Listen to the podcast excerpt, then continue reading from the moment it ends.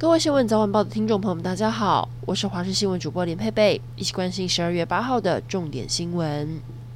台南又出现了排队抢房热潮，位在仁德区的一处建案，上午十点才开始正式销售。不过前一晚就有十几个人顶着冷风在现场排队，甚至还带了桌椅、睡毯，直接在地上打地铺。一早的情况更惊人，人龙绵延了好长。接待中心一开，大家蜂拥进入。想买房的民众表示，因为这个地段临近市区，一坪约三十二万左右的价格很合理，又是小坪数，较好入手，才会引发抢购热潮。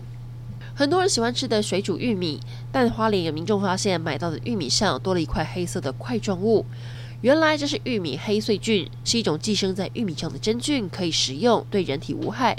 甚至在国外还被称为是墨西哥松露。高雄男子区有一处爱心物资站，最近出现了二十多岁的女子一口气搬走了两箱价值四千五百块的罐头。最近又出现了一名妇人一次扫走了二十一个便当，导致当天有妈妈背着婴儿来领物资，只能空手而归，让站长以及志工都相当气愤，不懂他为何一次要拿走这么多。而实际找到这名妇人，她表示自己没有拿走这么多的便当，多拿的也是会给需要的人。今年九月，三总的牙医李宗义被人检举在外私自兼差，甚至请人挂名顶下诊所，还诈领健保补助高达上百万，被声押获准。然而，检警持续调查，不但查出李宗义在三总涉嫌使用特定厂商收回扣，更发现七名牙医以及一名行政人员疑似诈领健保补助。昨天晚上大动作约谈八个人，三总牙医部住院总医师孔令瑜以及口腔科的主治医师讯后约五十万元交保，高姓行政人员则是以四十万元交保，其余五人则是以二十万元交保。六十七岁的健保长李伯章传出和一名小三十岁的气质女共进晚餐超过两个小时，还手牵手漫步街头。对此，李伯章解释，对方是他的干女儿，非常孝顺优秀，两个人互动不一样，他不会感到愧疚。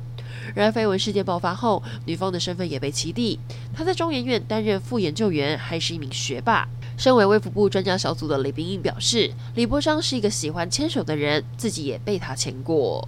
最后来关心天气，受到东北季风影响，北部东北部较凉。清晨最低温出现在苗栗西湖十点四度，但白天太阳出来之后，温度比昨天高一些。北部、东北部以及东部地区大概在二十一到二十三度，其他地区有二十四到二十七度的高温。中南部要注意日夜温差大。降雨方面，水汽明显减少。迎风面，东半部偶尔有局部短暂雨，大台北山区零星短暂小雨，其他地方则是多云到晴。明天开始，东北季风减弱，气温将逐日回升。降雨也不至于太明显，这样的好天气可以持续到周日，可以好好把握暖阳、洗衣晒被。